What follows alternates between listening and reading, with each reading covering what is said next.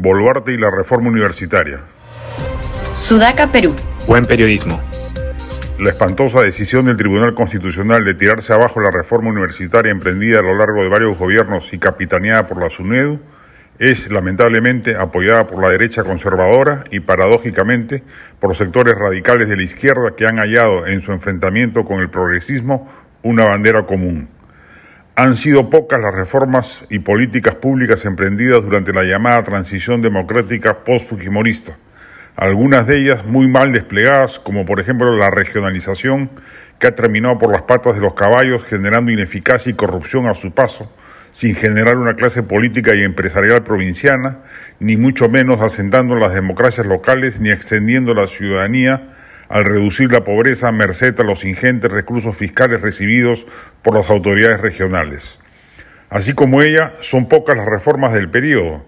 La eliminación de la 2530, régimen nefasto de jubilación que destrozaba el equilibrio fiscal, la reforma educativa, a paso muy lento, y paremos de contar. La que mejor destino y efecto tuvo fue la reforma universitaria, que logró dar inicio a un proceso de purga de centros de estafa social, como eran muchas universidades, y además obligó a las universidades que sortearon el riguroso proceso de calificación y licenciamiento a mejorar notablemente su calidad. Falta aún mucho trecho por recorrer, nadie lo duda, pero no hay peruano sensato que pueda decir que hoy estamos peor que hace cinco o diez años. Claramente ha habido una mejoría paulatina. Es ese proceso virtuoso el que el fallo del Tribunal Constitucional y sus aliados políticos quieren tirarse abajo. Algo aún se puede hacer para revertir jurídicamente un proceso que al parecer ha sido mal llevado.